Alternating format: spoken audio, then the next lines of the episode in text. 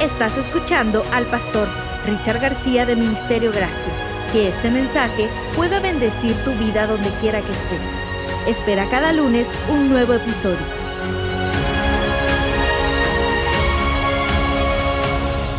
Vamos a mirar lo que el Señor tiene para nosotros acá. Primera de Samuel capítulo 17, versículos desde el 1 en adelante. Los filisteos reunieron su ejército para la batalla y acamparon en Efes Damín, que queda entre Soco en Judá y Aseca. Saúl respondió, reuniendo a las tropas israelitas cerca del valle de Ela. De modo que los filisteos y los israelitas quedaron frente a frente en montes opuestos, separados por el valle. Luego Goliat, un campeón filisteo de Gat, salió de entre las filas de los filisteos para enfrentarse a las fuerzas de Israel. Medía casi tres metros de altura, llevaba un casco de bronce y su cota de malla hecha de bronce pesaba 57 kilos.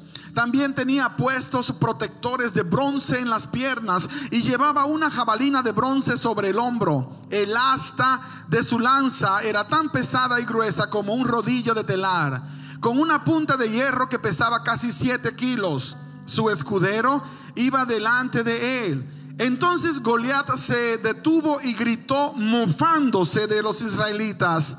¿Por qué salen todos ustedes a pelear? Yo soy el campeón filisteo, pero ustedes no son más que siervos de Saúl.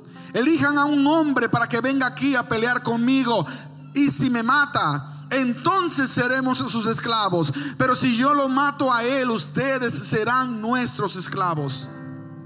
Hoy desafío a los ejércitos de Israel envíenme a un hombre que me enfrente. Cuando Saúl y los israelitas lo escucharon, quedaron aterrados y profundamente perturbados. La serie que estamos predicando en estos días se llama Solo para vencedores. Y hoy en vez de ser parte 2, le ponemos un subtítulo que dice Gigantes y cuarentena. Padre, muchas gracias por darnos esta bendición de poder leer tu palabra con libertad y poder congregarnos como familia. Gracias porque las puertas de esta casa se han abierto para que tu palabra siga siendo predicada, para que la adoración no sea una experiencia cibernética, sino real. Y para poder fortalecer la unidad de esta familia hermosa que tú nos has dado en Ministerio Gracia. Háblanos tú a través de esta palabra. Quita toda humanidad y que sea tu Espíritu Santo el que nos convenza de pecado, de justicia, de juicio. En el nombre de Jesús lo pedimos. Amén, Señor. Amén, Señor. Yo, yo, sé que nosotros no podemos escaparnos de la realidad de que hay información que se corre, noticias que van corriendo, un montón de datos que, que tienen a mucha gente más preocupada de lo que a lo mejor deberían estar, pero no cuestiono el nivel de preocupación de las personas, pero quiero tomar este tiempo para hablar un poquito de algo que a mí me, llamó mucho la atención. Hay una fotografía, Rey, que tenemos lista. Quiero que la pongas en pantalla. Esta es una noticia que, que quiero compartir contigo. Es un dato de la Um, de las Naciones Unidas. Si podemos mirar esa imagen allá, las Naciones Unidas, um, the warm number of people starving to death could double among the pandemic. Las Naciones Unidas están dando una warning, una advertencia. Ese es el problema cuando no has terminado de aprender inglés y se te está olvidando el español que te quedas mudo. Una advertencia de que el número de personas que mueren a causa del hambre es posible que se duplique este año. Y quiero que podamos quitar esa imagen y preste atención a esto. ¿Usted sabe cuánta gente se muere de hambre cada año? De acuerdo a las últimas. Se mueren 9 millones de personas al, año de hambre. 9 millones de personas. Se espera que este año 2020 ese número se va a duplicar. ¿Sabes cuántas personas van a morir de hambre de acuerdo a las proyecciones este año? Tu matemática es correcta. 18 millones de personas de hambre, de hambre. Si ponemos la segunda fotografía, Rey, es una fotografía acerca de uh, uno de los países que nosotros como iglesia hemos respaldado por años en misiones, es Nairobi. Esa es una de las zonas de Nairobi que yo visité, una zona extremadamente pobre, una comunidad donde las personas desgraciadamente comen una vez al día. Tristemente algunos de ellos una vez cada dos días pueden conseguir comida. Cuando nosotros le prestamos atención a esta información, entendemos algo.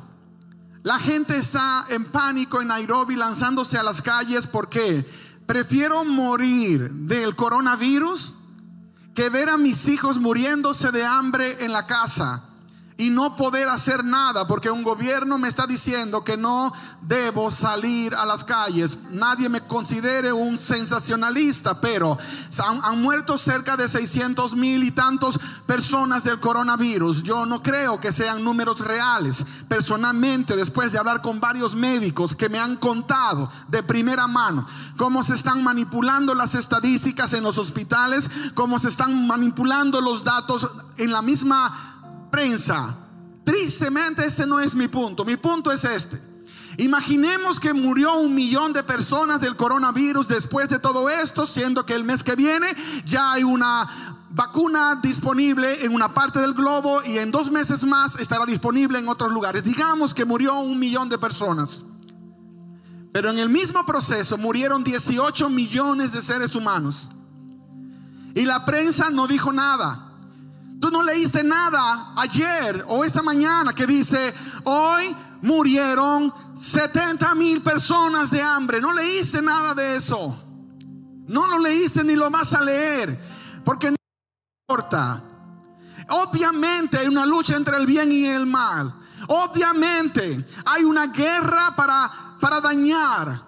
Hay gente loca que cree en control de población. Hay gente con ideas raras que piensan que si no controlamos el control, la situación que va, va a suceder como en la película de los Avengers. Tiene que aparecer un Thanos que debe eliminar a la mitad de la humanidad para que todo llegue a un equilibrio y un balance. ¿Por qué tú crees que salen esas películas? ¿Porque algún loco se lo imaginó? No. Porque está en la mente de la gente. Para los que no creen en Dios, la crisis grande es que el mundo se va a llenar, habrá super sobrepoblación y nos vamos a morir todos de hambre. Porque ellos no piensan que Jesús va a volver a la tierra y va a establecer un nuevo reino y va a acabar con todo lo que el pecado trajo a este mundo. Ellos no piensan de esa manera. Ahora tú y yo como cristianos tenemos que decidir en cuál de las dos condiciones vamos a estar. ¿Cuál de las dos noticias vamos a escuchar? ¿Cuál de las dos situaciones vamos a adoptar? Nosotros debíamos haber estado en la India en el mes de abril para llevar aliento y esperanza a por lo menos dos mil, tres mil personas.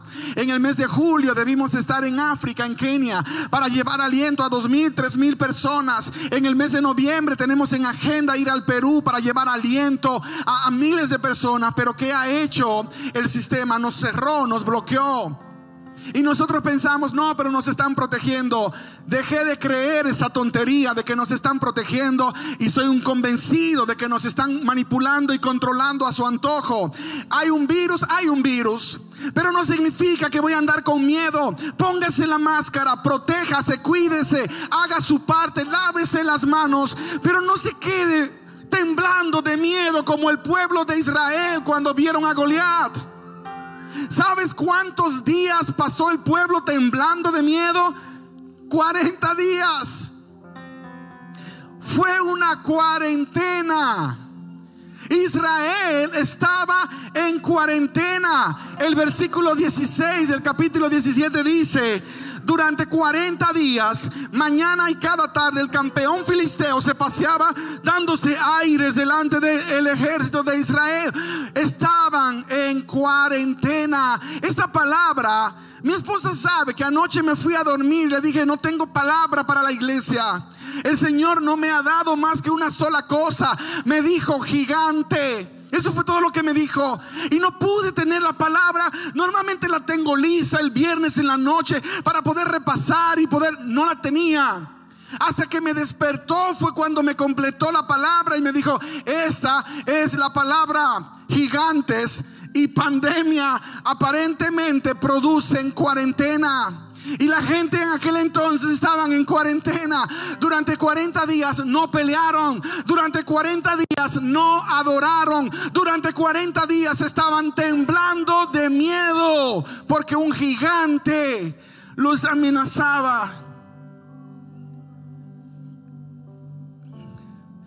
Ya la palabra cuarentena la vamos a adoptar nosotros como parte de nuestro lenguaje común porque constantemente nos están diciendo, póngase en cuarentena, póngase en cuarentena. Y se ha tomado tan en serio que hay gente que ha hecho cuarentena de comunión con Dios, cuarentena de tiempo de adoración, cuarentena, cuarentena, cuarentena. Uno de ustedes compartió una fotografía esa semana en las redes sociales donde aparece un vuelo de una aerolínea que estaba full, lleno de gente y luego aparece un templo vacío. Eso no es una invención, es una realidad.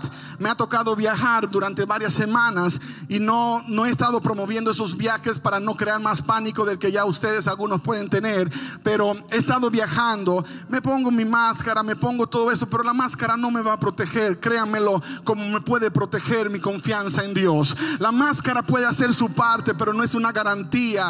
Es como el que dice, voy a tener sexo y me voy a poner un, un preservativo y Dios me va a proteger del HIV. Créemelo, que esa no es ninguna garantía. La mejor protección que tienes es tu fidelidad al Dios del cielo. Es la protección que te da la integridad de servir a Dios con convicción y hacer lo que Dios espera de ti. Ahora, ¿a dónde voy con eso? Tú haces tu parte, pero no hay garantía de que eso te va a proteger. No hay garantía de que eso te va a proteger.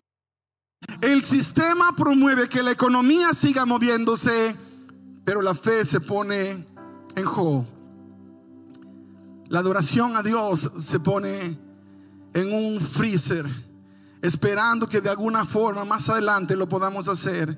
Cuando finalmente el mundo se abra, y estoy hablando del mundo completo, mucha gente nunca volverá a la iglesia porque durante la pandemia perdieron su comunión con Dios.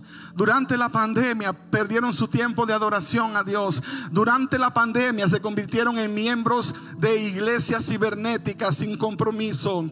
Y sienten que es más cómodo levantarse, poner el iPad, poner el teléfono y ver el programa. Ayer cuando estaba viendo la retransmisión del programa nuestro, donde tuvimos la bendición de tener a, a Josh una vez más, pero online, mi teléfono me preguntó ¿quieres ver en la televisión? El Facebook me preguntó, ¿quieres ver en la televisión? Y yo pues sí, claro, y lo puse en la televisión. Era la primera vez, les confieso, que ponía Facebook en la televisión. Pero me permitió, así que digo, oh, qué cómodo. Estás en la cama disfrutando del programa. Y así quien quiere ir para la iglesia, así quien quiere ir a sudar, peor aún, a sudar a la iglesia con ese asunto del calor de verano y que todavía no tenemos la capacidad que necesitamos de, aire acondicionado. ¿Quién quiere ir a la iglesia así cuando me puede traer la comida a la cama, cuando me apapachan, cuando me, tratan como, como el, el niño mimado. ¿Para qué tengo que ir a la iglesia? Son las preguntas que muchos de tus amigos se están haciendo. Son las situaciones con las que mucha gente que tú conoces está lidiando en ese momento. Ahora, ¿qué es lo que nosotros podemos aprender de esta historia bíblica que nos puede ser de bendición en el momento de hoy? Que el pueblo de Israel tenía mala memoria. El pueblo de Israel tenía qué cosa? Mala memoria. El problema acá no era que había un gigante llamado Goliat. El problema aquí es que el pueblo tenía mala memoria. ¿Cómo así, pastor? El pueblo se olvidó que el Dios del cielo derrotó a todos los dioses del faraón y sacó a Israel con mano fuerte de la tierra de Egipto. El pueblo se olvidó que Dios abrió el mar y, y ellos pudieron pasar en seco. El pueblo se olvidó que cada nación que se plantó entre Dios y ellos fueron derrotados. En el camino el pueblo se olvidó. De la misma manera que nosotros nos hemos olvidado. Nos hemos olvidado de lo que Dios hizo en el pasado. Nos hemos olvidado que estamos vivos todavía y estamos en pie. Y llegamos a creer que estamos vivos porque somos inteligentes. Que estamos vivos porque nos hemos cuidado. Te has mantenido en vida porque Dios te ha guiado. Porque Dios te ha instruido. Porque Dios te ha tomado de la mano. Sin Dios en tu vida no en ningún lugar. Estás aquí por la gracia de Dios. Estás aquí por la misericordia de Dios. Y seguiremos adelante por la misma gracia y por la misma misericordia. Iglesia, no lo olvides. No olvides quién lo hizo. No olvidemos quién nos guió. No olvidemos cómo nos sacó del barro, del fango y nos puso en la posición de honra en la que estamos hoy día. No nos olvidemos. Porque esa puede ser la más grande tragedia. Ahí estaba el pueblo de Israel. Temblando todo un ejército. Porque nadie quería pelear contra un gigante llamado Goliat. La pregunta válida hoy es, ¿cómo se llama tu gigante? ¿Cuál es el nombre que le has puesto? Para algunas personas el gigante es el virus que anda allá afuera ahora mismo. Para otras personas el gigante es el pánico que produce una situación económica extraña. No se sorprenda de que esto va a pasar. Hay gente que está celebrando porque la economía se mantiene fuerte en esta nación. Mira la bolsa de valores donde está. Perfecto, eso está maravilloso, está buenísima la bolsa de valores. Pero hay 50 millones de personas sin trabajo. Y obviamente esa es una burbuja que en algún momento va a reventar. Ahora, ¿dónde está mi confianza? ¿En que la economía está buena por las uh, estrategias de los líderes políticos de esta nación? No. ¿Dónde está mi confianza? ¿En que yo todavía tengo un trabajo aunque hay 50 millones que no tienen? No. Mi confianza está en que yo no pertenezco a los Estados Unidos, ni pertenezco a Latinoamérica, ni pertenezco a República Dominicana. Mi confianza está en que yo soy un ciudadano del reino de los cielos. Y como soy ciudadano del reino de los cielos, lo que me aplica es la, es la regla, es el conjunto de leyes que gobierna el reino de Dios. ¿Y qué dice Dios? Que mientras caen mil por un lado y diez mil por otro, a ti no te tocará. Que Dios te va a sostener y te va a llevar en sus alas, te, te, va con sus alas, te va a cubrir. Entonces, el lenguaje es el lenguaje de reino. Nosotros pertenecemos a un reino mejor, pertenecemos a una patria superior, pertenecemos al reino de Dios. Y como soy ciudadano del reino de Dios, tengo claro de que las tormentas que están azotando no me van a robar la paz. Como decía Josh la semana pasada, Puedo descansar en medio de la tormenta. Puedo descansar en medio de la tempestad. Porque mi economía no depende de la economía del mundo. Por eso Dios tiene un sistema financiero diferente. Por eso nosotros somos retados cuando Dios nos da a devolver. Porque Dios reta al ser humano a probarlo a Él. Con lo menos el otro tiene. El otro tiene 100 y tú tienes 90 porque tuviste que cortar el diezmo. Pero con ese 90 voy a hacer más contigo que lo que el otro puede hacer con sus 100. Es un reto que Dios pone a cada creyente. Y a veces pensamos que se trató de plata o no plata. Nunca se trató de eso. Siempre se trató de confianza absoluta en Dios. Confianza total, enteramente en que Dios me va a sostener y aún yo no tengo un salario y aún yo no tengo una situación financiera buena y aún mi condición es horrible, aparentemente, siempre va a ser mejor que lo de cualquier otra persona en las mismas circunstancias. Ahora, todo depende de dónde estoy plantado. Todo depende de dónde estoy parado. Yo puedo estar dentro del cerco protector de Dios o puedo estar fuera del cerco protector de Dios. La decisión es de cada uno de nosotros. Es curioso que al campamento llegó un niño, un jovencito, algunos le dan 15, otros le dan 17 años aproximadamente, un muchachón. A lo mejor flaquito, porque eh, allí correteando ovejas y peleándose con leones y con osos, tenía que tener a lo mejor una buena condición física, porque hay que correr bien para correrle a un león y luego enfrentarlo. Si no, pregúntale a los masáis allá en Kenia, que eh, todos los que he visto están flacos, porque han pasado la vida corriendo, corriendo y corriendo. Cuando te pones a mirar la historia, está el ejército más poderoso que había en la tierra en el momento, porque ya habían derrotado casi a todos sus enemigos, el pueblo de Israel. Ahora viene un gigante y los humilla a todos. Todos estaban allí que, que daba pena y vergüenza. Y llega este niño, ese niño que no vamos a hablar de los detalles porque usted conoce la historia. El niño llamado David llega, el jovencito, y pregunta, ¿qué, qué está pasando? ¿Qué está pasando acá? Curioso al fin, quería saber, ¿qué está sucediendo? A veces es impresionante la la, curiosidad. Ayer miré que en el Google Home de la, de la habitación estaban dando noticias, noticias. Y me pregunté quién, quién puso las noticias en el Google Home. Y de repente voy y le doy pausa. Y de allá gritó el chino, Isaac, hey, dad, I'm listening the news. Estoy escuchando las noticias, me dijo el chino. Y yo lo miré y le dije, ¿Y para qué vas a escuchar noticias? Why are you listening those, that, news? Because I want to know about the virus. Porque quiero saber del virus, me dijo. Curiosidad de un niño de seis años que quiere saber what is going on with the virus. Los entiendo a ustedes. Si el de seis años quiere saber, imagínate el resto de la humanidad. Todo el mundo quiere saber qué va a pasar con todo esto.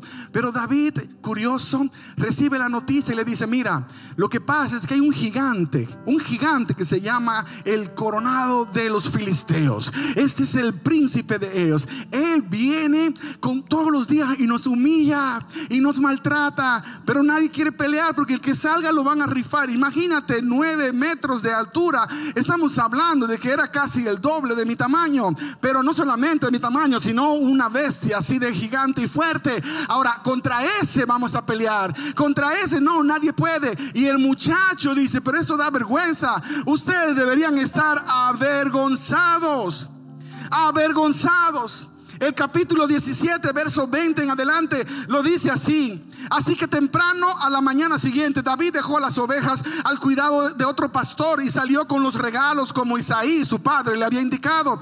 Llegó al campamento justo antes que el ejército de Israel salía al campo de batalla. Note esto, dando gritos de guerra. David llegó en el momento que el ejército de Israel iba al campo de batalla. ¡Hurra! ¡Hurra! ¡Hurra! Dando gritos de guerra. Un montón de cobardes que no querían pelear. Pura pantalla. Ellos eran los bravos, los guerreros. Vamos a pelear. Y llegaban y se plantaban todos listos para pelear. Y salía Goliat del otro lado. Y decía, Rey Saúl, envíame a uno de tus campeones para hacerlo trizas. Y allí abandonaron toda su fuerza y su ánimo. Es como a veces nosotros venimos a la iglesia, venimos a la iglesia y estamos cantando, grande y fuerte es nuestro Dios. Grande y fuerte es nuestro Dios. Y salimos de la iglesia y nos llegó una carta de un abogado diciendo, ah, debes 500 dólares de taxes y te van a poner un link en tu propiedad. Y entonces se te olvidó que era grande y fuerte el Señor y comienzas a, a temblar. Me van a quitar la casa. ¿Qué voy a hacer? No sé qué hacer. Alguien ayúdeme, alguien socórrame. O simplemente fuiste a la oficina del médico y el médico te dijo, ¿sabes qué? Tienes cáncer. Antes de llegar a la oficina, ibas diciendo, tengo un Dios que es todopoderoso. Ahora el médico te dice, tienes cáncer y llegas a la casa, me voy a morir.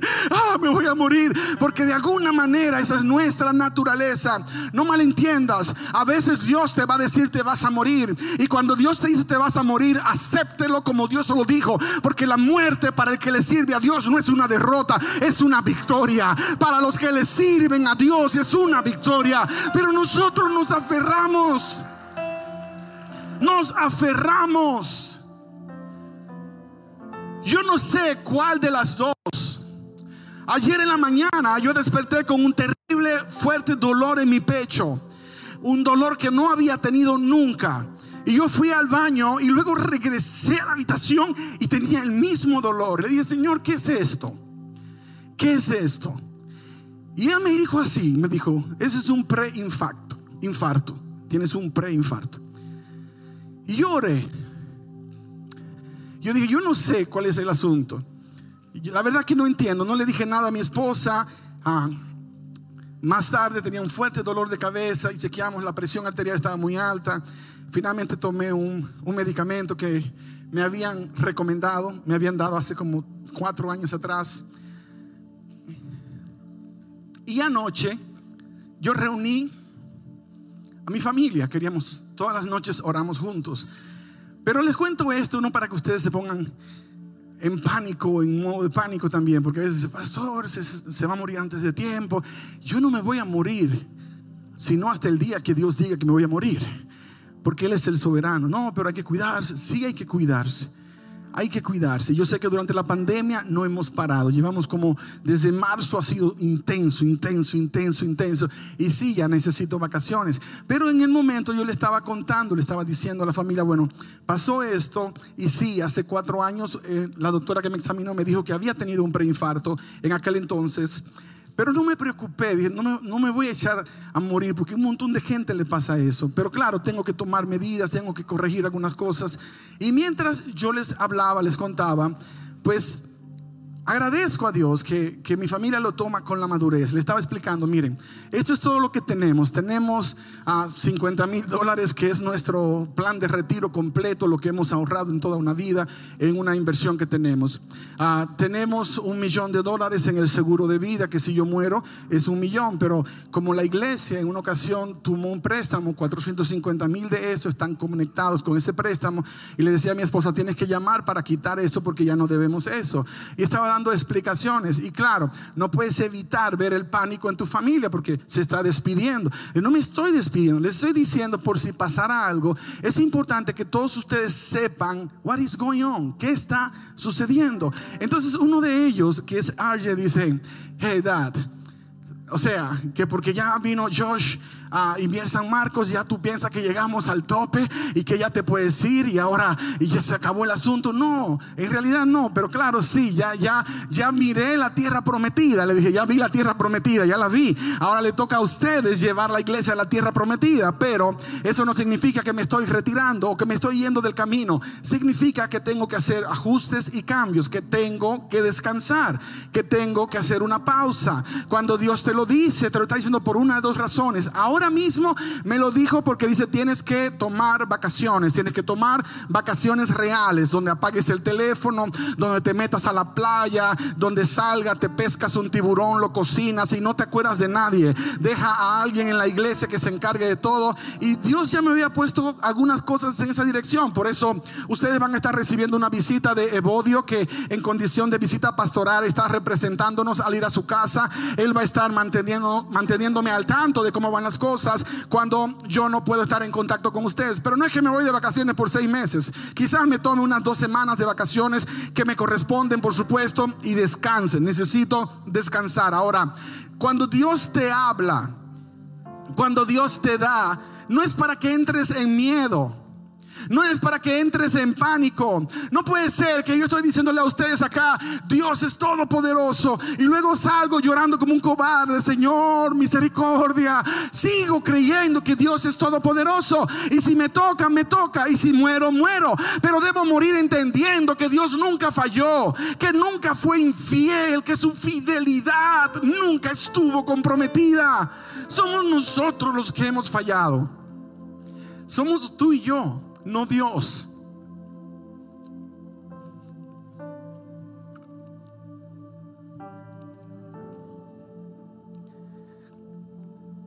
Verso 32. No se preocupe por este filisteo, le dijo David a Saúl. Yo iré a pelear contra él. No seas ridículo, respondió Saúl. No hay forma de que tú puedas pelear contra ese filisteo y ganarle. Eres tan solo un muchacho y él ha sido un hombre de guerra desde su juventud. Pero David insistió, he estado cuidando las ovejas y las cabras de mi padre. Cuando un león o un oso viene para robar un cordero de rebaño, yo lo persigo con un palo y rescato el cordero de esa boca, de su boca. Si el animal me ataca, lo tomo de la quijada y lo golpeo hasta matarlo. Lo he hecho con leones y con osos y lo haré también con este filisteo pagano, porque ha desafiado a los ejércitos del Dios viviente. El mismo Señor que me rescató de las garras del león y del oso, me rescatará de este filisteo. Así que Saúl por fin accedió. Está bien, adelante. Y que el Señor contigo. Cuando tú ves a Dios en tu vida, cuando lo has visto en las diferentes etapas de tu historia, como David lo había visto. David vio a Dios mientras era un chamaco cuidando sus ovejas, las ovejas de su papá. Él vio a Dios dándole fuerza para pelear contra el león.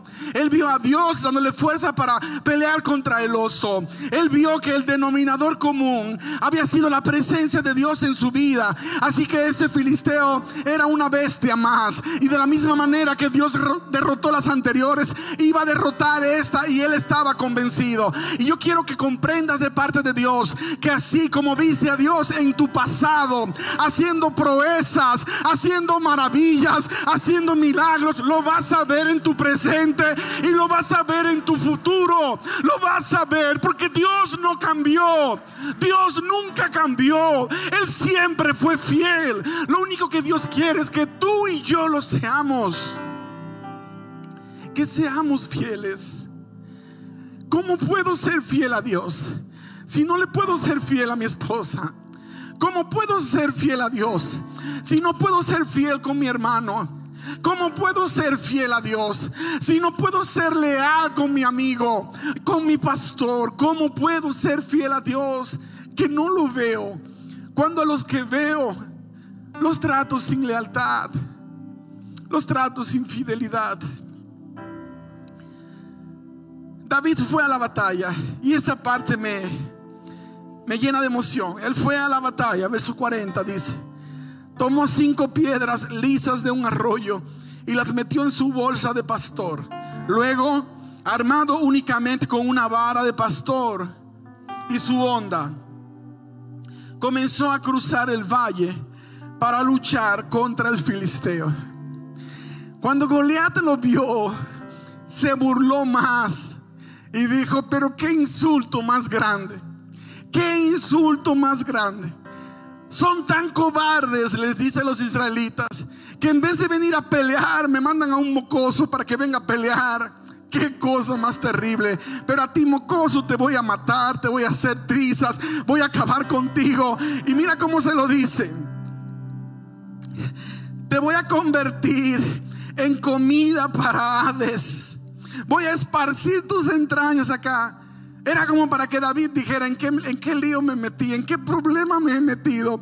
Pero sabes que no pensó de esa manera. Él le dijo, ¿sabes qué, Goliat? Tu problema es uno que tú no has entendido que al meterte conmigo, no te metiste conmigo, te metiste con mi Dios. Y a mi Dios nadie lo ha derrotado y nadie lo va a derrotar jamás. Que cuando tú peleas contra un hijo de Dios, estás peleando contra el Dios de ese muchacho. Y ese Dios es todopoderoso. No te metas con los hijos de Dios. No te atrevas a atacar a la iglesia de Dios, a Satanás, porque una vez más serás aplastado. Una vez más tu cabeza será aplastada iglesia de Dios en Argentina, iglesia de Dios en Latinoamérica, iglesia de Dios en Europa, iglesia de Dios en el mundo entero. Nuestro Dios no está en bancarrota, nuestro Dios sigue siendo todopoderoso. Es tiempo de clamar, es tiempo de orar como nunca lo hicimos, es tiempo de confiar como nunca antes en la historia. David recogió cinco piedras. Cinco piedras tomó David.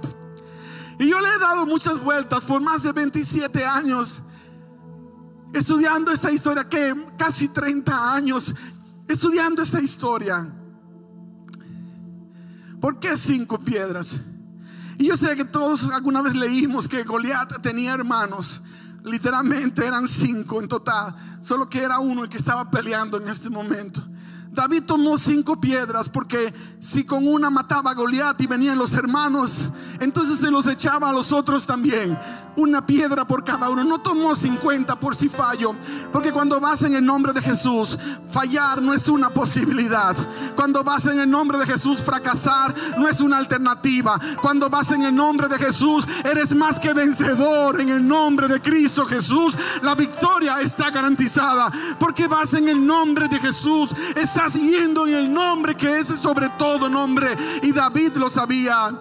¿Cómo puedo tomar esas piedras y encontrar una aplicación para nosotros hoy día. Estaba mirando esta mañana qué posibilidades serían, Señor, de que pudiéramos aplicar esto a nuestras vidas. Una piedra sería la piedra de la oración. Cuando oras, no repites la misma frase todo el tiempo para que Dios se sienta contento de que eres un devoto. Cuando oras, estás usando un permiso que Dios te dio para tratarlo como tu mejor amigo. Hablas con Dios como con un amigo. Hablas con Dios de corazón a corazón. Una de las piedras es la oración. La otra piedra es la adoración. Hemos probado lo que es el poder de la adoración. Y si yo sé que adorar no solo es cantar, que adoramos en el trabajo cuando honramos a Dios con nuestro comportamiento, que adoramos en la escuela cuando honramos a Dios con nuestra integridad. Pero ¿Dónde se manifiesta esa integridad, esa gratitud? Cuando venimos al templo y abrimos nuestros labios y comenzamos a declarar a ese Dios maravilloso sus atributos y le decimos, eres maravilloso, eres milagroso, eres mi libertador, eres mi protector, eres mi sanador. Allí la adoración cobra un poder de rebote, se regresa a tu vida, se regresa a todo tu ser, te llenas de fuerzas, de entusiasmo, de energía y estás listo para seguir peleando. La otra piedra es la palabra de Dios. La palabra de Dios. Como pongas la ecuación. Pero si pasas un día sin recibir palabra de la boca de Dios, un día que pase sin recibir palabra de la boca de Dios puede tener repercusiones por mucho tiempo. Y no estoy hablando de palabra masticada. Esto que estoy haciendo hoy contigo es motivándote, inspirándote a tener una relación con Dios, de dependencia con Dios. No caigas en la trampa de que cada vez que vas a comer vas a ir a YouTube a buscar un video masticado. No caigas en la trampa de que cada vez que quieres palabra de Dios, tiene que venir por alguien más. Dios quiere hablarte directamente. Dios quiere hablar a tu corazón. Dios quiere hablar a tu vida en una experiencia de búsqueda sincera. Estoy en contra totalmente de que tu vida espiritual dependa de ver videos todos los días de gente que tuvo una experiencia con Dios. Es hora de que tú tengas tu propia experiencia con Dios. Es hora de que tú vivas tu propia experiencia con Dios. Dios quiere eso. Dios anhela eso, iglesia. Mi trabajo no es que tengan una conexión conmigo, que la tengan con Dios. He de motivarlos, de entrenarlos y de enviarlos a cumplir con la misión. Pero por favor, dependa del cielo, conéctese con Dios. Las últimas dos piedras, la piedra del servicio. Es imposible que tengas una experiencia con Dios que tengas una experiencia de intimidad con Dios en la oración, en la adoración y en la palabra, pero no sirves a Dios ni en la iglesia ni fuera de la iglesia. Vienes, te sientas, te vas. Vienes, te sientas, te vas. Está bien si no te llamó Dios a servir dentro de la iglesia, pero tienes que servir. Tienes que hacer algo. Compraste ocho libras de arroz para esta semana. Prueba a Dios toma cuatro y, ve a ver si la vecina que no ha conseguido trabajo tiene suficiente, aunque no tenga, llévasela. Pero cuando se la lleves, por favor, no saques una foto de la vecina sonriendo con la bolsa y la pongas en Facebook con la excusa de que quieres motivar a otras personas, porque no lo haces para motivar a otras personas, lo haces para que la gente crea que eres buena onda, lo haces para que la gente crea que eres lo máximo, lo haces para que la gente crea que tú sí estás haciendo la obra de Dios. Sí, debemos motivar, sí, debemos contar a gran escala, pero cada acción que haces no necesita ser documentada y subida a las redes sociales porque esa es toda la gloria que vas a recibir, esa es toda la honra que vas a recibir, pero si lo haces en secreto cuando nadie se entera, va a llegar el momento cuando Dios te recompensará en público y te va a dar gloria y honra como nunca imaginaste, porque lo honraste a Él, porque lo hiciste para Él. Y la quinta piedra es la piedra del evangelismo, la evangelización. Esa es la misión que Dios le dio a toda la iglesia. Por favor, vayan por todo el mundo y háblenle a la gente de mí. Es imposible que vives una experiencia de intimidad con Dios y no le estás contando a todo el mundo acerca de Dios. Alguien necesita conocer a Jesús por ti. Alguien necesita conocer a Dios a través de ti. No estoy hablando de que tienen que convertirse a la iglesia y venir acá y ser feligreses nuestros. Estoy hablando de que deben conocer a Jesús. Y tú eres posiblemente la única Biblia que ellos tendrán acceso a leer tu vida, tus palabras, tus acciones, para bien o para mal. Finalmente David mató a Goliat. Y ya conoces la historia. No fue una muy buena. Comenzó a padecer persecución por haber sido el salvador del pueblo. Pero se le unieron un montón de locos la Biblia los llama los valientes. Verso 22 en adelante del capítulo 23 lo presenta. Eran unos locos guerreros. Mira un ejemplo de esto. Hazañas como estas hicieron a Benaía tan famoso como los tres los guerreros más valientes. Recibió más honores que los demás miembros de los 30 porque no era uno de los tres. Además, David lo nombró capitán de su escolta. Los demás miembros de los 30 incluían a Asael, hermano de Jacob, Elahán, hijo de Dodó, de Belén, Samá de Y Sigue la lista, sigue la lista. Si lees la lista del verso 22 al 39, ahí están los valientes de David, los que se atrevieron a, tomar la mano de Dios y decir vamos a hacer lo que es correcto en tiempo de pandemia, en tiempo de miedo, en tiempo de crisis. Ahora, si lees la lista bien, no está tu nombre, tampoco está el mío. En la lista de los valientes no estamos nosotros, solo aparecen 37 en realidad. Pero, ¿qué significa esto? Que si se volviera a escribir la historia bíblica en nuestros días, si nuestra historia será parte de la Biblia que leerán otros, ¿será que tu nombre aparecerá en la lista? ¿Será que mi nombre aparecerá en la lista? ¿Sabes que eso no es lo más importante? Porque hay un montón de valientes que son 600 más que pelearon con David y no están en la lista. Lo importante es que por lo menos yo soy parte de los valientes y no de los cobardes.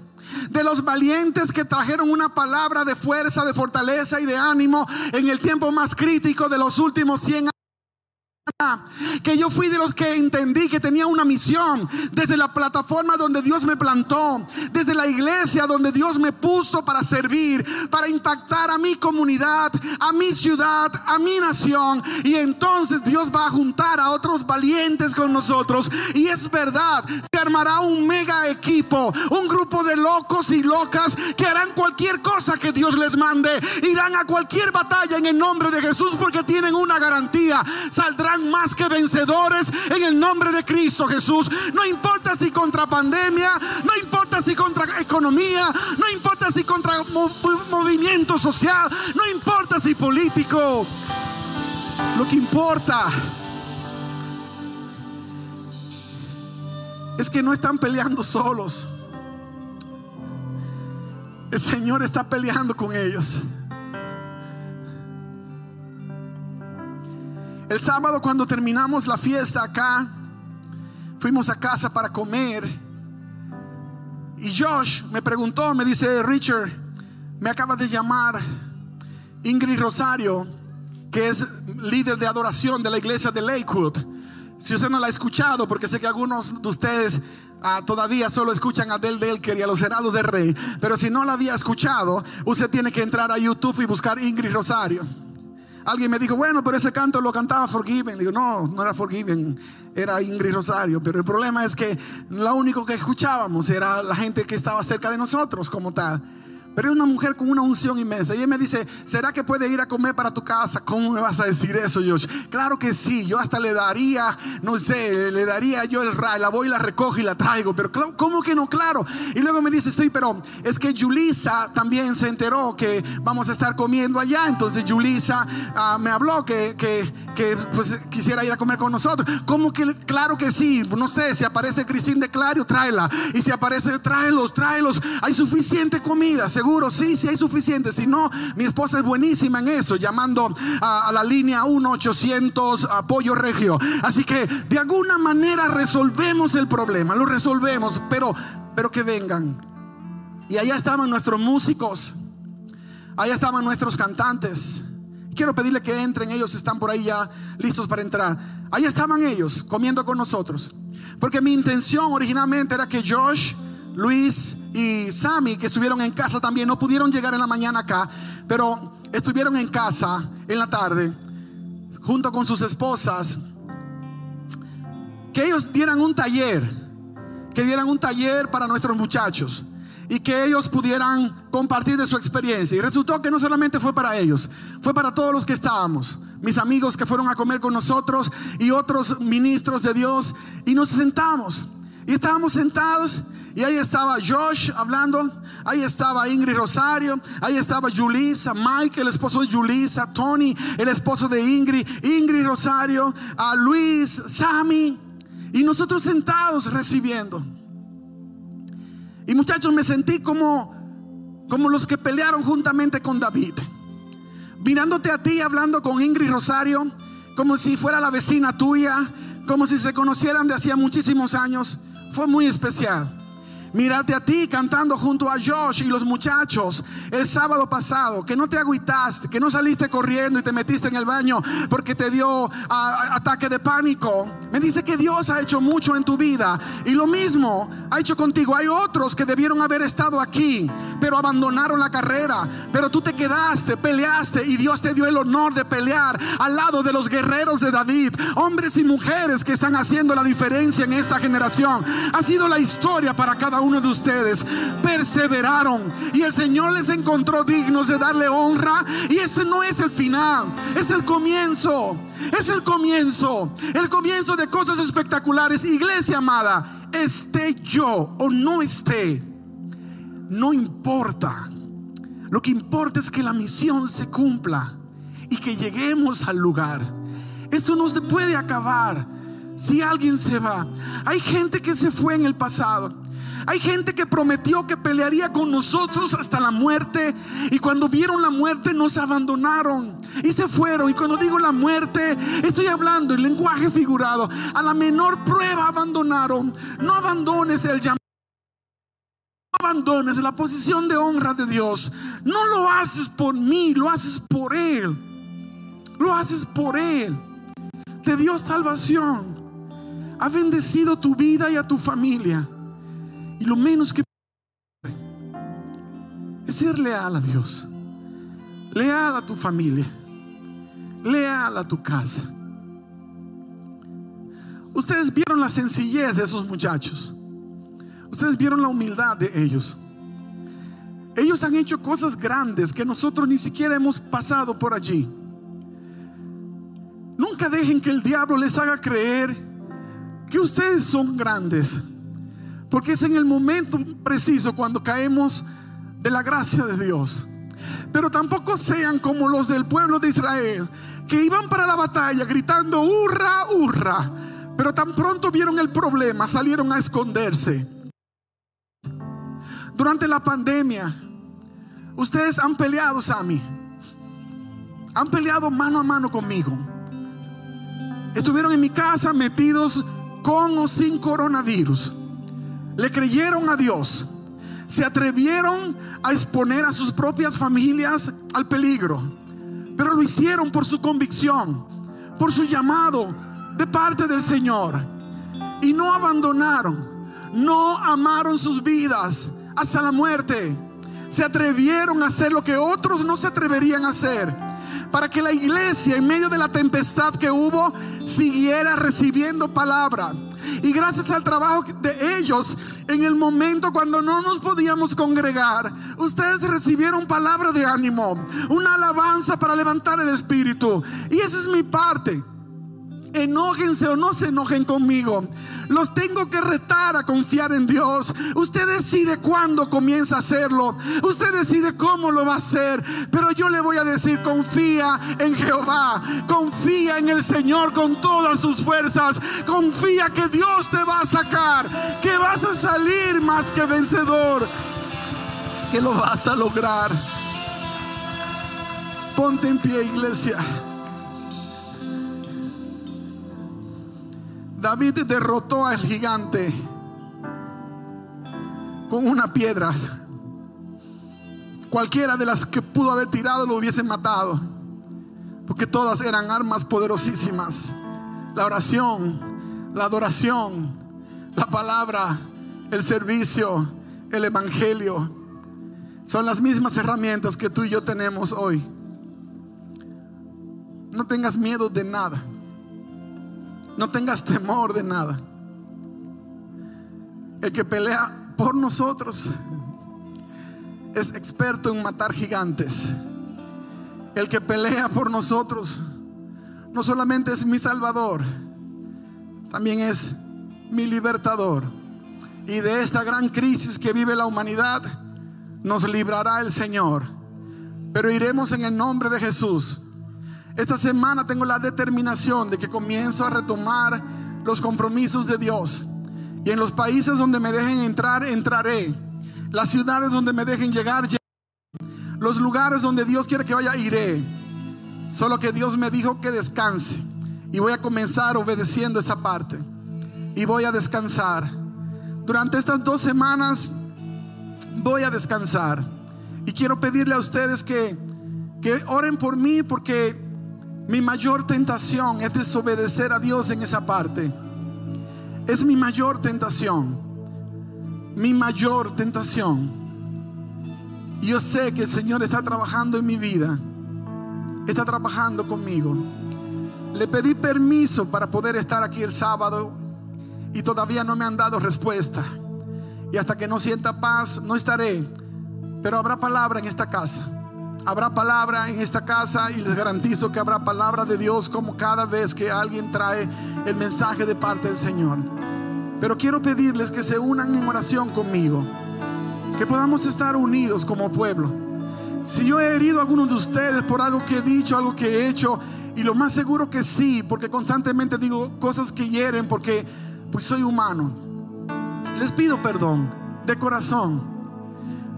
Pero no lo guardes en tu corazón porque te daña. Me puedes hablar. Al hacerlo me sanas a mí, me ayudas a mí.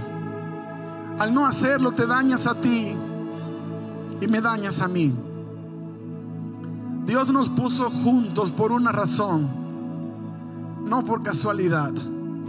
Y todos los que han abandonado el barco sin que Dios les mandó, sin que Dios les confirmó de la manera que se debe hacer, poniendo en el corazón de sus líderes también el mismo sentir, les ha ido mal, les ha ido totalmente contrario a lo que habían pensado y soñado, totalmente contrario a lo que habían pensado y soñado, porque no fueron en Jesús. Alguien se me acercó hace unas cuantas semanas para decirme que, que Dios le había dicho que se fuera de la iglesia a otro lugar. Y yo le pregunté, ¿y a qué iglesia te vas? Y me dijo, no, no tengo ninguna. O sea, Dios te pidió que te vayas de la iglesia, pero no tienes ninguna. ¿Por qué no esperas hasta que Dios te diga para dónde vas y luego vas? Y lo que me dijo fue algo que yo no sé si lo interpreté correctamente, pero lo que pasa es que el zapato me queda pequeño, me dijo. ¿Cómo así? Es que yo siento que amo la iglesia, pero me queda pequeño, ya, ya, ya, ya no, no es mi SAE no es mi tamaño. Desde entonces quedé pensando, ¿Habré cometido una injusticia en interpretar lo que me dijo? ¿O será que sí me dijo lo que me dijo? Y les digo esto para que usted comprenda una cosa. En el momento que usted cree que la iglesia le queda pequeña, es porque su arrogancia es tan grande que ya no cabes dentro del reino de Dios. Te quedaste fuera del reino de Dios. Porque de la única forma que te vas a otro lugar es porque Dios te manda. Y Dios te manda en humildad y en oración. Y eso siempre se va a reflejar. Iglesia, no todos estaremos siempre en el mismo lugar. Pero todos nos estamos entrenando y formando en el mismo lugar. En el momento que Dios tenga un proyecto que va a ser en oración, ve y pídele a Dios confirmación ven con tus pastores y vamos a orar contigo. Y vas a ir con la bendición de Dios a donde quiera que vayas. Porque esa es la familia de Dios. Tenemos gente acá que vino de otra iglesia porque Dios los trajo acá y se unieron a esta casa y son una bendición. Y en su momento habrá gente de esta casa que irá a otro lugar porque es posible que Dios te quiere formar en un área específica. Pero ve con la bendición. Ve con la bendición para que te vaya bien. Y quizás no vas a ir a una iglesia hasta que venga una vacuna. Y de hecho ni siquiera vas a ir cuando venga la vacuna porque no te vas a querer vacunar. Porque luego te van a poner el chip y el 666 y todo el asunto que ya tú has escuchado que andan diciendo. Porque le has prestado oído al miedo. Yo te ruego en el nombre de Jesús. No escuches al miedo. Padre, nosotros decidimos que no lo vamos a hacer. Que no vamos a escuchar a Goliat. No lo vamos a escuchar. No vamos a escuchar a ese gigante perdedor. Llámese economía, llámese gobierno, llámese crisis mundial, llámese pandemia. Porque nuestra confianza está en ti, Cristo Jesús. Así lo declaramos en el nombre de Jesús. Gracias por escucharnos. Puedes hacer que esta palabra llegue a otras personas ingresando a ministeriogracia.org slash donaciones.